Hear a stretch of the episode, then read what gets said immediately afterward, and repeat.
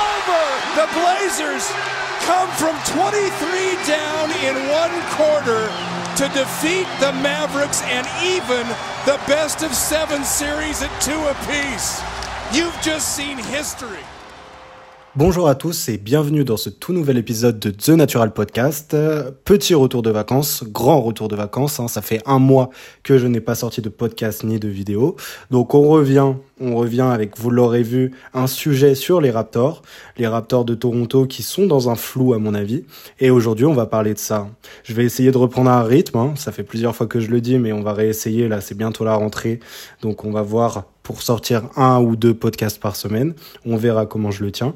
Mais en tout cas, je reviens et cette fois-ci, on va parler des Toronto Raptors. Allons-y. Si je me souviens bien, avant de partir en vacances, j'avais fait un sujet sur le Utah Jazz et les Pacers. J'avais euh, plébiscité, j'avais encouragé ces reconstructions euh, respectives.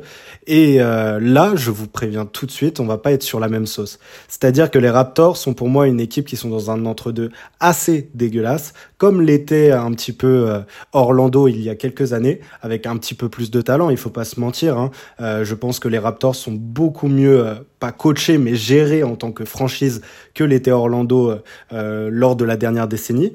Et donc, on va parler directement de ce qui s'est passé ces dernières années, tout simplement. Et donc, commençons tout de suite avec euh, une petite euh, rétrospective des dernières années des Raptors. Donc, je pense que vous le savez, depuis 2019, euh, les Raptors sont la première équipe non américaine à être titrée, avec Kawhi Leonard et tout ça, vous le savez. L'année d'après, ils ont été en finale de conférence. Mais pour moi, euh, ces finales de conférence et ce titre sont déjà bien loin dans une NBA qui va de plus en plus vite et où tout va 200 à l'heure, où les gens, les joueurs changent d'équipe à tout bout de champ. Eh bien, euh, ce titre de 2019 date quand même déjà d'il y a 4-5 ans. Donc on va pas les prendre en compte aujourd'hui parce que cet effectif a évolué, ces joueurs ont évolué, sont, ont pris en expérience, ont vécu d'autres choses et je pense qu'on peut commencer directement avec l'année l'année euh, du coup euh, juste après la finale de conférence ou plutôt, excusez-moi, c'est le retour de vacances et je suis fatigué, la demi-finale de conférence et non la finale de conférence qu'ils ont perdu d'ailleurs contre Boston en 7 et euh, une équipe qui était tout du moins très impressionnante. Aller en demi-finale de conférence en 7 contre Boston, qui était déjà une, une très grosse écurie à l'époque, sans Kawhi Leonard, on pouvait imaginer qu'avec la présence de Kawhi Leonard, il pouvait encore viser le titre. Mais bon, on va pas refaire l'histoire. Cette équipe promettait de se reconstruire de la plus belle des façons, c'est-à-dire en ne perdant aucun match. On pouvait penser avec des joueurs assez jeunes comme Fred Van Vliet et Pascal Siakam avoir un futur assez radieux. Euh, on va voir que c'est un petit peu plus compliqué que ça parce qu'en fait, il y a eu la saison 2020-2021 ensuite, une saison assez euh, particulière pour les Raptors parce qu'ils ont dû jouer à Tampa Bay et euh, parce que tout simplement avec les conditions sanitaires, le fait que les vols ne pouvaient pas traverser euh, les États-Unis, Canada, vous m'avez compris, eh bien cette équipe a dû se rendre à Tampa Bay. Et évidemment mentalement c'est très dur de d'assurer toute une saison, une saison aussi longue hein, de 82 matchs dans une ville que tu ne connais pas, une ville à l'autre bout d'un autre pays tout simplement et, euh, et tout simplement, ils n'ont même pas pu faire les playoffs. Ils ont fini en 27-45, mais ce push, on va dire ce push vers le bas à la fin de la saison, leur a permis néanmoins de recruter euh, Scotty Barnes en troisième position de cette draft. Évidemment, ils sont un peu montés, hein, on va avoir affaire à de la chance. Et sur euh, ça, on pensait qu'on allait avoir affaire à une reconstruction autour de Scotty Barnes, qui s'avérera plus tard être un joueur déjà confirmé, un joueur déjà très fort dès son année 1, et surtout qui jouait sur le poste de Pascal Siakam dans un style assez similaire, en tout cas dans le profil. Euh, néanmoins, ce ne fut pas le cas et on repartit euh, en, avec la saison 2021-2022 avec une équipe euh, qui se mélangeait, on va dire, entre jeunes comme Gary Trent Jr. qui avait été échangé la saison d'avant contre Norman Powell et évidemment des joueurs comme Malakai euh, euh, Flint, euh, comme des joueurs comme Scotty Barnes et à côté de ça on avait des joueurs confirmés qui étaient titrés en 2019 comme Fred Van Vliet et Pascal Siakam. cette team, même si on n'en espérait rien parce qu'on attendait l'évolution d'un Scotty Barnes, on attendait aussi peut-être le transfert des cadres de cette équipe. Cette équipe néanmoins a réussi à performer, a fini sixième et on était une équipe compétitive avec beaucoup de grands ailiers, des joueurs longs, euh, une défense rugueuse, tout simplement un collectif huilé qui a embêté, on va dire, un petit peu les Sixers en playoff, malgré leur élimination. Et on voyait qu'il y avait un petit peu d'espoir. On se disait que euh, peut-être que cette équipe pouvait se reconstruire sans passer par les bas-fonds de l'Est qu'il leur manquait peut-être qu'un pivot et un bout de banc pour pouvoir euh, devenir contenders à nouveau, tout simplement parce qu'ils n'avaient pas de pivot euh, à cette époque-là. Euh, ça a un petit peu changé, mais on va le voir, c'est quand même pas glorieux. Et évidemment, des, des titulaires qui jouent, et qui jouent encore, hein, on va le voir, 40 minutes, ce n'est pas possible. Mais il y avait de l'espoir. Sauf que cette saison a eu lieu, et je pense qu'on s'en souvient tous, elle a été très décevante. Ils ont fini sur un 41-41, donc c'était euh, voilà une saison assez décevante par rapport à une sixième place l'année dernière. Euh, on voit un Scotty Barnes qui a fait finir rookie de l'année, euh, qui avait fini en 16 points, enfin un, joueur assez important du collectif hein, dès son année 1, qui, qui, qui était très vocal en défense, qui était déjà prêt pour le haut niveau et qui ne pouvait que progresser. Hein. On le comparait déjà à un mini Yanis Antetokounmpo ou ce type de joueur-là. En année 2, on a vu que ça a été beaucoup plus compliqué. Tout simplement parce qu'on l'a utilisé comme un porteur de balle, euh, rôle dans lequel il a amélioré significativement son nombre de passes décisives, où il s'est amélioré à la création, c'est un fait, euh, mais dans les autres compartiments du jeu, à part la défense peut-être, euh, il a eu beaucoup plus de mal. Au cours de la saison, il a marqué le même nombre de points, mais avec des pourcentages bien inférieurs. Euh, il jouait sur les postes, encore une fois, de Pascal Siakam. Pascal Siakam qui a fait une grande saison, mais au détriment de la progression euh, de Scotty Barnes.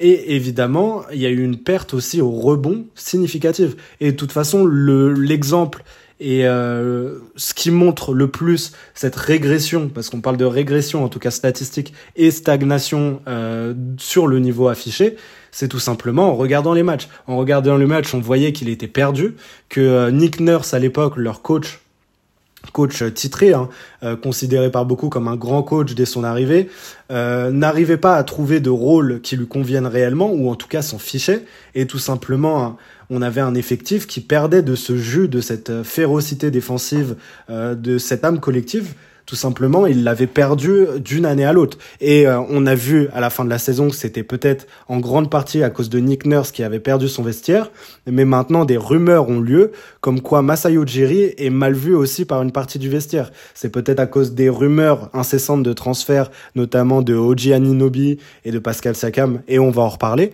Mais euh, cette équipe qui était vue il y a trois ans comme étant euh, une darling qui était tellement bien coachée, tellement bien tellement bien contrôlé euh, dans les bureaux, euh, se retrouve aujourd'hui en grande difficulté. Et encore, on n'a pas encore parlé euh, du gros problème et du gros bad buzz qui a eu lieu ces derniers jours. Mais continuons. Donc on a quand même un Pascal Siakam qui surnage dans un effectif plutôt faible, un Jacob Potel qui à la deadline est arrivé, s'est imbriqué rapidement, mais n'a toujours pas réussi à faire gagner des matchs à cet effectif. Néanmoins, on peut dire qu'ils ont une, un nouvel asset plutôt intéressant.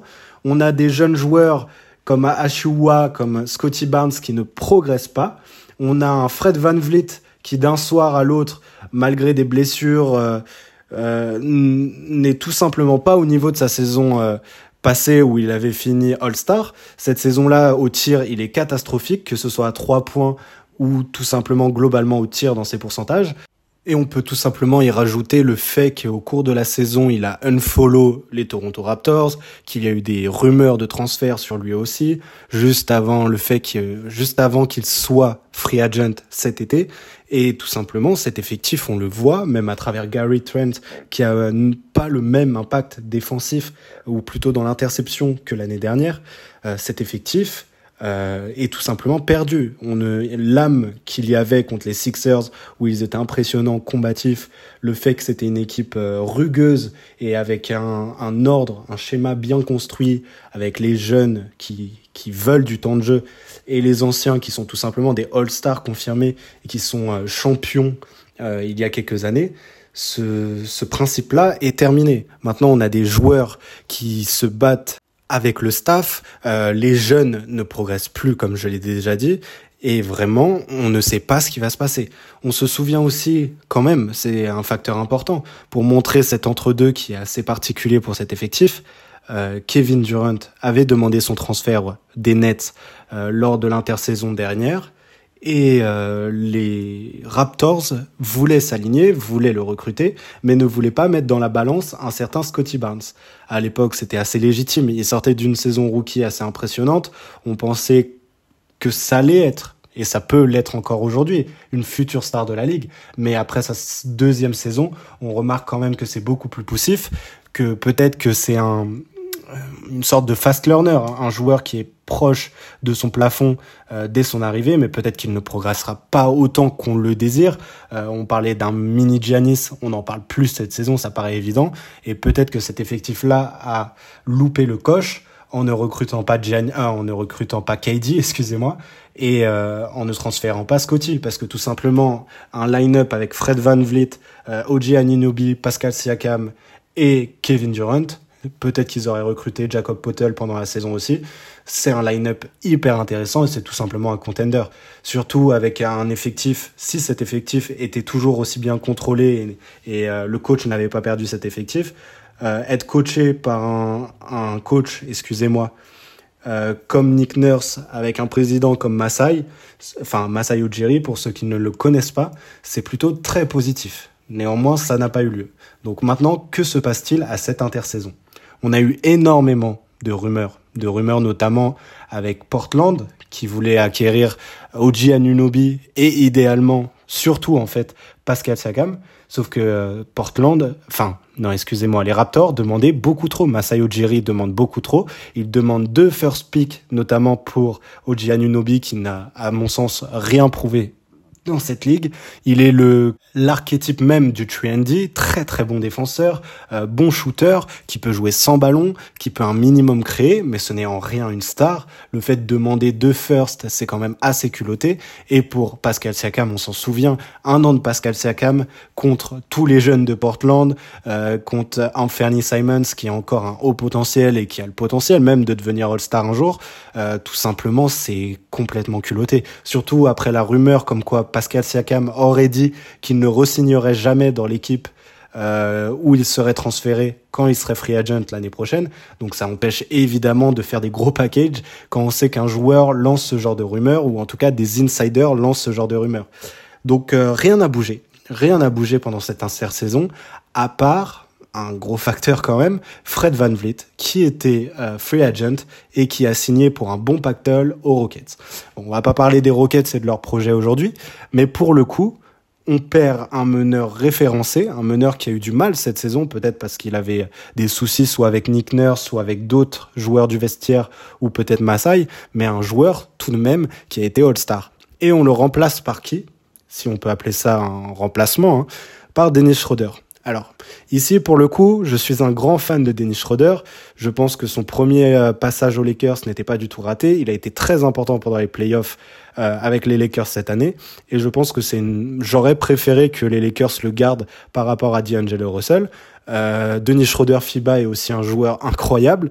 Bref, j'adore ce joueur. Mais on va pas se mentir que en tant que meneur titulaire d'une équipe qui se veut euh, aller en playoff au minimum, en fait, on ne sait pas ce que veut cette équipe. J'allais dire être contenders, mais non, cette équipe n'est définitivement pas contenders. Cette équipe vise le, play-in. Une équipe qui vise le play-in et qui a Denis Schroeder en tant que titulaire, c'est bien. Évidemment, c'est bien. Mais euh, est-ce que ça suffit? Et, à quoi ça sert? C'est les questions que je me pose réellement aujourd'hui. On a oublié, euh, on a laissé passer plutôt Kevin Durant on ne laisse pas jouer Scotty Barnes à son poste naturel, on ne laisse pas des joueurs, de, des jeunes joueurs, pardon, comme Achua progresser.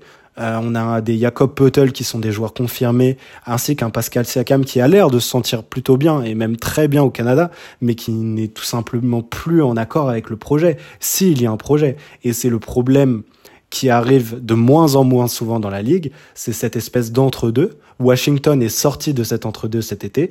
J'espérais que euh, au Canada ça soit la même chose, même si je pense que euh, cette équipe est bien mieux construite et que ce management est bien meilleur que celui de Washington, je ne vois pas où cette équipe peut aller. Pour moi, il y a deux solutions tout simplement. On va avoir un grand raz-de-marée au milieu de la saison à la, à la euh, deadline, excusez-moi, je me suis trompé, mais à la deadline, il y aura peut-être un raz-de-marée, mais quelle serait la valeur de Pascal Siakam, qui est un All-Star, hein, qui tourne en 24, 7, 6, un truc comme ça cette année? Franchement, un All-Star... Euh, plus que confirmé. Pour moi, c'est un joueur majeur, une deuxième option qui peut t'emmener jusqu'à un titre NBA. Je le pense sincèrement. Pascal Siakam n'est en rien en cause dans ce qui se passe euh, dans cette équipe des Raptors. Mais on sait aussi que c'est un joueur qui a un profil de jeu assez particulier, euh, qu'il est donc dangereux à la deadline d'inclure un tel joueur dans un effectif, à part si, euh, à part si c'est un all-in qui doit être fait, comme l'avait fait euh, elle l'avait fait les Dallas Mavericks pour euh, Kyrie Irving, mais euh, c'est quand même très dangereux. Et puis euh, Masai Ujiri qui a tendance à demander beaucoup trop pour ses joueurs.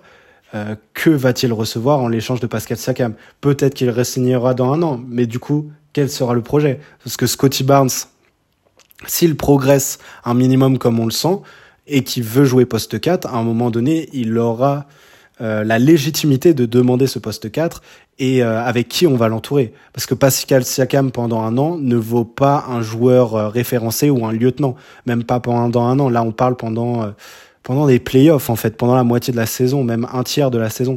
Ce n'est pas suffisant. À côté de ça, on a un Denis Schroeder qui, je l'espère, fera une bonne saison. Hein, je, le, je lui souhaite. Mais on a une moins-value assez exceptionnelle. Oji Anunobi qui est encore sur les postes de Pascal Siakam. Un Gary Trent Jr. qui lui aussi était dans des rumeurs de transfert. Qui est encore un jeune, mais on atteint un minimum et on voit un petit peu son plafond euh, max on va dire que c'est un très bon joueur, un très euh, valuable dans une bonne équipe, mais ce n'est ni un lieutenant ni une star. C'est voilà un two-way player, un très bon two-way player, comme Léo Giannunobi en fait, encore un petit doublon hein, à mon sens. Et on a des jeunes qui ne progressent plus. Donc pour moi, je vais vous le dire, je pense que la reconstruction doit se faire pendant cette intersaison. C'est peut-être trop tard. Je pense que dans quelques semaines, on va avoir droit au premier camp d'équipe, l'équipe va se réunir autour du nouveau coach Darko Rajakovic. C'est peut-être le seul espoir en fait. Ce, ce jeune coach est peut-être le seul espoir de cet effectif. Peut-être qu'il reconstruira une identité collective, mais on perd quand même en talent. Je ne suis pas sûr qu'à la free agency puisse attirer de gros noms. Je ne suis même pas sûr qu'il y ait de gros noms aux prochaines free agency. On sait que la free agency n'est plus ce qu'elle était. Hein. Maintenant, les joueurs re directement ou euh, les échanges se font avant la free agency pour ne pas perdre la valeur d'un joueur. Donc, euh, ça va être compliqué. Déjà que euh, Darko, on va l'appeler Darko parce que son nom de famille est plutôt compliqué, a déjà des casseroles assez importantes. C'est là on en revient au bad buzz dont je parlais tout à l'heure. Tout simplement parce qu'en fait, il a un scandale avec les Knicks, les Knicks ayant porté plainte euh, contre la franchise des Raptors et mettant en cause directement Darko. Hein. Euh, en effet, un employé des Knicks, maintenant ex-employé, qui a été recruté d'ailleurs par euh, la franchise des Raptors, aurait divulgué des informations privées sur l'équipe des Knicks, tout simplement à Darko et d'autres responsables des Raptors. Et euh, ensuite, euh, ces, ces, informations qui ont l'air très importantes et qui considèrent et qui qui sont directement liées, excusez-moi, euh, au plan de jeu, à l'équipe des Knicks, aux joueurs sûrement, ou en tout cas à leur manière de jouer. Le procès a actuellement lieu aujourd'hui, apparemment, et ils accusent clairement le nouveau coach euh, d'être un membre actif euh, de ce de ce scandale, tout simplement. Je ne sais pas quelle mesure va prendre la NBA, je ne sais pas ce qui va se passer légalement. Peut-être que Darko Rajakovic va être directement en fait viré, ne pourra pas exercer le rôle de coach. Peut-être tout simplement qu'il pourra et il y aura une grosse amende. Euh, comme il se passe H24 dans cette ligue dès qu'il y a un scandale, c'est-à-dire tous les trois semaines. Mais quelle ambiance pour un effectif qui n'a pas encore commencé euh, sa saison, qui est dans un entre-deux, dans un flou assez particulier, avec un président qui était considéré il y a quelques mois encore comme l'un des meilleurs présidents de la ligue, hein, qui, qui ne se laissait pas faire, qui était une bête en affaires et tout simplement qui construisait un effectif qui a permis d'aller jusqu'au titre NBA, et un coach, nouveau coach, récent nouveau coach, qui lui est dans des scandales et qui peut perdre son vestiaire dès le premier jour. Un vestiaire qui, euh, qui n'a pas beaucoup évolué et qui avait déjà du mal avec Masai Ujiri et leur ancien coach Nick Nurse. Nick Nurse qui a d'ailleurs, qui est d'ailleurs parti à Philadelphie. Non, franchement, il y a beaucoup d'interrogations. On parle beaucoup d'équipes bien construites, de belles reconstructions ici. Là, on parle pas de reconstruction. Cet effectif est en place depuis, euh, pour ces cadres, 2019, même avant. Donc oui, évidemment, cette équipe est dans un flou. Euh, on arrive dans un truc, dans une époque, dans un moment charnière pour cette franchise. Je pense que c'est le moment où on va voir si pendant 5 à 7 ans, ils seront en reconstruction, euh, ils seront euh, en difficulté H24 tout simplement, ou s'ils arrivent à faire un dernier gros coup, enfin un dernier gros coup, le coup le plus important de ces dernières années depuis Kawhi Leonard, tout simplement. Si Masai est bien la personne dont tout le monde vante le mérite depuis quelques années, il doit faire ce gros coup, ou en tout cas, doit assurer une pérennité sur le long terme pour cet effectif. Peut-être que ce coup, c'est Darko Rajakovic. J'ai quand même énormément de doutes sur le sujet. Euh, Est-ce que ce gros coup, c'était déjà Scotty Barnes? Je commence à avoir des doutes. Il n'a que 21 euh, ans, mais c'est quand même assez compliqué de penser que Scotty Barnes sera la tête d'affiche euh, pendant les 12 prochaines années de ces Raptors. Je lui souhaite, hein, mais à ce que j'ai vu cette année, c'est quand même assez compliqué. Évidemment, il est encore jeune, hein, j'exagère peut-être en disant ça, mais même un joueur comme ça doit être entouré. On sait ce que ça a donné à Portland, on sait ce que ça donne dans certaines franchises. Il doit être entouré et par des joueurs de sa classe d'âge. On sait que euh, Pascal Siakam est en plein dans son prime. Ça va poser problème. Parce que quand Scotty rentrera dans son prime, ça fera plusieurs années, à mon sens, que Pascal Siakam n'y sera plus. Et de toute façon, au vu du fait qu'il joue sur le même poste, même si on essaye de décaler Scotty en meneur ou en poste 3, ou même en poste 4 avec un Pascal Siakam en poste 5, ce qui est ridicule à mon sens, mais voilà, ce genre de, trifouillage, on va dire, euh, n'existera peut-être plus sous Darko Rajakovic à voir, mais j'ai énormément de doutes. Voilà. Je pense avoir fait le tour, je pense m'être assez perdu sur le sujet, mais je pense qu'on arrive dans une période assez charnière pour cet effectif. Je suis pressé de voir ce qu'il vise cette année. Le play-in, une reconstruction en cours d'année comme l'avaient fait les Pacers il y a deux ans. Euh, est-ce que Scotty, Scotty Barnes va s'épanouir? Est-ce qu'il va progresser? Les jeunes en général vont-ils progresser? On n'a pas parlé de Grady mais ça représente bien cet entre-deux à mon sens. Il y avait des joueurs euh, qui sont peut-être moins forts, on ne sait pas, on ne l'a pas encore vu jouer, mais avec un potentiel bien plus haut. Je pense à des joueurs comme Keyonte George, qui potentiellement pourrait être un pire joueur ou un bust total, mais qui, s'il atteint son plafond, pourrait devenir aussi un All-Star ou en tout cas un joueur confirmé de cette ligue, peut-être un sixième homme de luxe, on ne sait pas.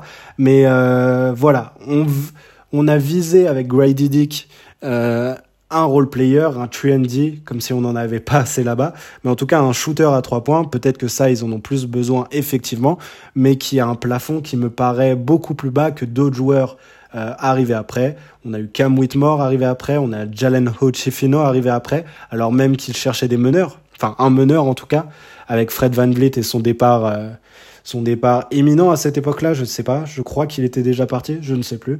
Mais en tout cas, euh, ce choix m'interroge aussi. Je pense pas que ça soit le bon. Et d'ailleurs, quand je l'ai mis dans ma mock, je crois que j'avais mis Jalen Fino là-bas. Euh, c'est un choix qui me paraît beaucoup plus logique. J'espère que Grady Dick me fera mentir. Mais en tout cas, oui, euh, quel sera le futur de cet effectif? Ça me paraît assez compliqué à percevoir et je pense que même au Canada, ça l'est. C'est compliqué un petit peu pour tout le monde. Et puis la perte de Siakam serait peut-être le coup de massue qui réveillera un petit peu tout le monde. Mais contre quoi? Potentiellement contre rien? C'est assez difficile à savoir. Voilà, on a terminé pour aujourd'hui. Euh, j'espère que ce podcast vous aura plu. Il ne dure pas très longtemps, mais on va dire que c'est un petit départ, un petit échauffement avant, avant les prochaines vidéos, avant les prochains podcasts. Je vous souhaite une bonne journée, une bonne soirée. Je vous invite à regarder ce podcast sur Spotify, Deezer, Apple Podcast et si vous êtes sur ces plateformes, à regarder sur YouTube. Et je vous souhaite une bonne soirée à tous. Au revoir.